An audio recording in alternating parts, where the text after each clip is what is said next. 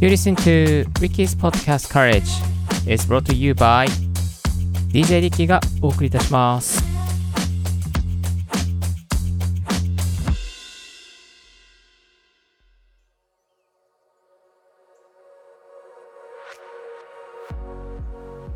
グッモーニングポッドキャスト大学の DJ リッキーです。この番組は、ポッドキャストのことを勉強できるポッドキャスト番組をお送りしております。ポッドキャストに関係する最新のテック情報や、機材レビュー、海外情報を、また、ライフハック情報を毎朝 Apple Podcast、Spotify、StandFM をキーステーションにお送りしております。余談ですけれども、レックにですね、今まで配信しておりましたが、前回の配信からですね、レックの更新を止めさせていただきました。えーというのもですね、えー前回の前々前回ぐらいのですね、親で紹介してましたようにですね、レックの放送がもうこれで終わってしまうと、あのサービスが終わってしまうということで、えーっとですね、レックの配信をストップさせていただいております。今までレックでお聞きいただいておりました方いらっしゃいましたらですね、ぜひ Apple Podcast や Spotify、StandFM でお聞きいただけたらと思います。はい。今日もロサンゼルスから収録して元気にお届けしていきますので、どうぞよろしくお願いいたします。今日のトピックはこちら。マイクと口は何センチ離すべきなのか？という内容ですね、えお届けしていきたいと思っております。ポッドキャストを始めてですね、マイクやオーディオインターフェースを買ってつなげてみて、そしてですね、マイクと口の距離って大体どのぐらい離せばいいのか、どのぐらい離したら一番いい音になるのかというですね、その辺が気になってくるんじゃないかなと思います。で、えー買ったマイクごとにですね、指向性と言いまして、マイクがカバーできる距離範囲とか、またマイクの性能によってはですね、性能ってじゃない、性能によってはですね、360度取れるマイクもあったりとか、あとはですね、声が取れる範囲が、まあ、スーパーカーディオイドと言いまして、すごく狭まっているものもあったりしますので、その性能に応じてですね、まあ、マイクに対してどれぐらいの口の位置を保てばいいのかっていうのはですね、変わってまいりますが、大体ですね、結論から言うとですね、5センチぐらい、5センチぐらいですね、えー5センチぐらい、具体的には握り拳一つぐらい開けておくと、ちょうどいい音になりやすくなります。まあ、これがですね、離れすぎてもいけませんですし、近すぎてもいけません。え近すぎるとどういうことが起きるのかと言いますと、まあ、いわゆる近接効果と言いまして、あの、低音がどんどんですね、まあ、こう、大きくなってくるっていうことがありますね。あの、近接効果といえばですね、ヒューマンビートボックスですね。ビートボックスですね。このビートボックスの方々は、この近接効果を使って、もうマイクにキスするぐらいのですね、距離でですね、マイクを握ってますけども、そういうふうにですね、マイクに近づきすぎてしまうと、近接効果が出てくるので、低音が、まあ、強調されやすくなってしまいます。低音が強調されてしまうと、中にはですね、聞いてくださっている方の中にはですね、ブンブンブンブン、ボンボンボンボンうるさいと。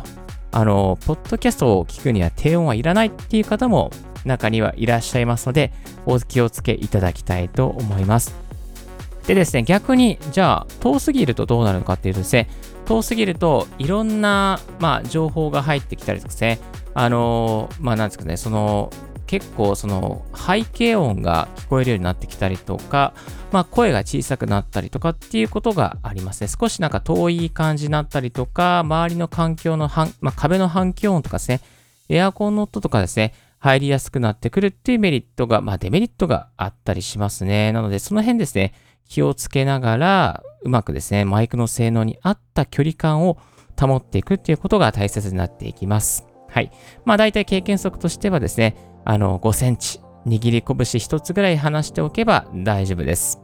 でもですね、やっぱりこれ意識していても、中にはですね、話してるうちにですね、やっぱり近づきすぎちゃったりとか、知らない間に遠くなりすぎちゃったっていうことがあります。まあ、そうならないための対策としましては、まず一つ目は、ポップガードで距離を取るっていうことができますね。えーポップガードですね、マイクの、まあ、正面につけるですね、網タイツみたいな、まあ、網がありますよね。レコーディングスタジオなんかであるやつなんですけども、それをポップガードと言います。ポップガードがあるということで破裂音を抑制することができますけれども、そういうポップガードを間に入れておけば、あ、ここに口を当てれば大体距離が取れるなっていう目安になったりするので、まあ、ポップガードを入れておいて、あまり近寄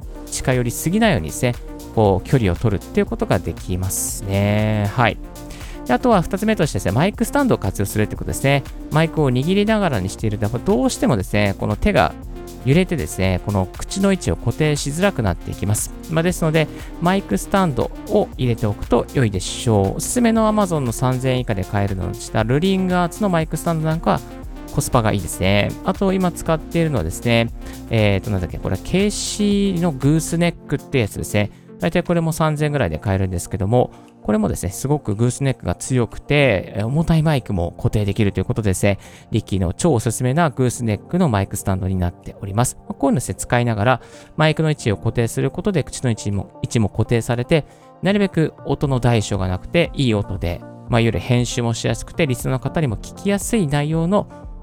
音を届けることができます。あと、他に対策としてですね、なるべく顔を動かさないようにですね、台本を見やすい位置に置いておくとか、また台本が見やすいようにですね、えーと、パソコンでモニターをちゃんと設置しておくとか、まあ、そんなこともですね、えー、しておくと結構ですね、こう視線を固定することができて、まあ、顔の位置を固定することができて、マイクの位置も固定して、マイクの、まあ、そのいわゆるですね、距離感もしっかり取れて、まあ、声がしっかりとこう入るようになっていくっていうメリットもあります。はい。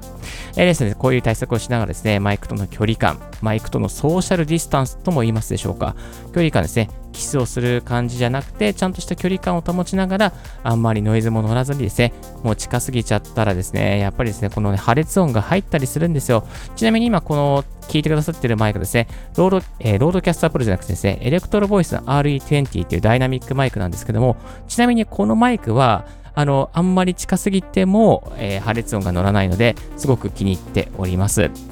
少し遠くなってもですね、声は均一になっていきますので、あの、離れててもそんなにですね、音がすぐ小さくなったりっていうことはありません。まあ少し離れると小さくなりますけどね。はい。今ですね、だいたいマイクからまあ10センチぐらい離したところで話しております。今5センチぐらいになりました。今1センチぐらいにしてますね。えー、こんな感じになってまして、まあ今 Windows スクリーンをつけるとやるので、そこまで音のノイズは気になりませんけれども、えーと、このマイクもかなりおすすめとなっておりますので、ぜひこちらのマイクをチェックしてみていただけたらありがたいなと思います。今日はマイクと口は何センチ離すべきなのかというテーマでお届けさせていただきました。皆さんのポッドキャストやまたマイクを使っての収録のコツとなれば非常に嬉しいです。今日もここまでお聴きいただきありがとうございました。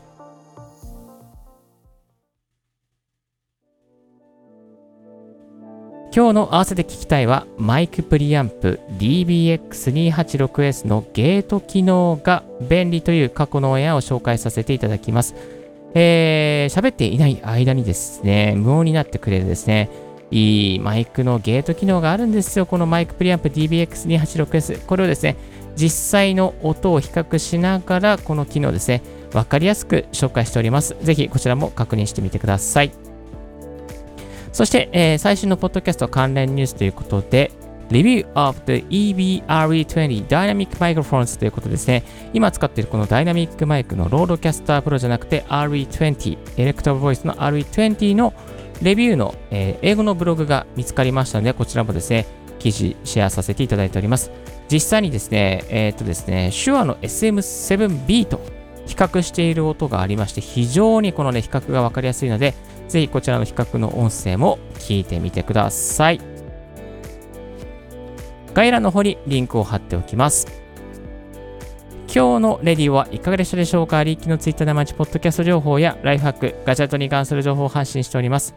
番組の感想は専用メールもしくは専用フォームから新着を見逃さないようにするや無料サブスク登録が便利。あなたのさじ間にポッドキャスト情報が必ず一つ届きますよ。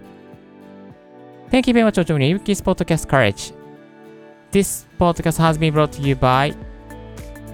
DJ リッキーがお送りいたしました。Have and for and fruitful day. 素敵な一日をお過ごしください。チャオチャオ This podcast has been brought to you by DJ Ricky.